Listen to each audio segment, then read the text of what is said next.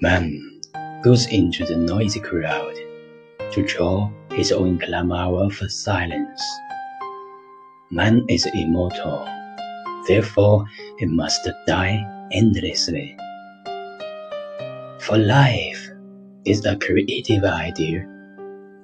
It can only find itself in changing forms.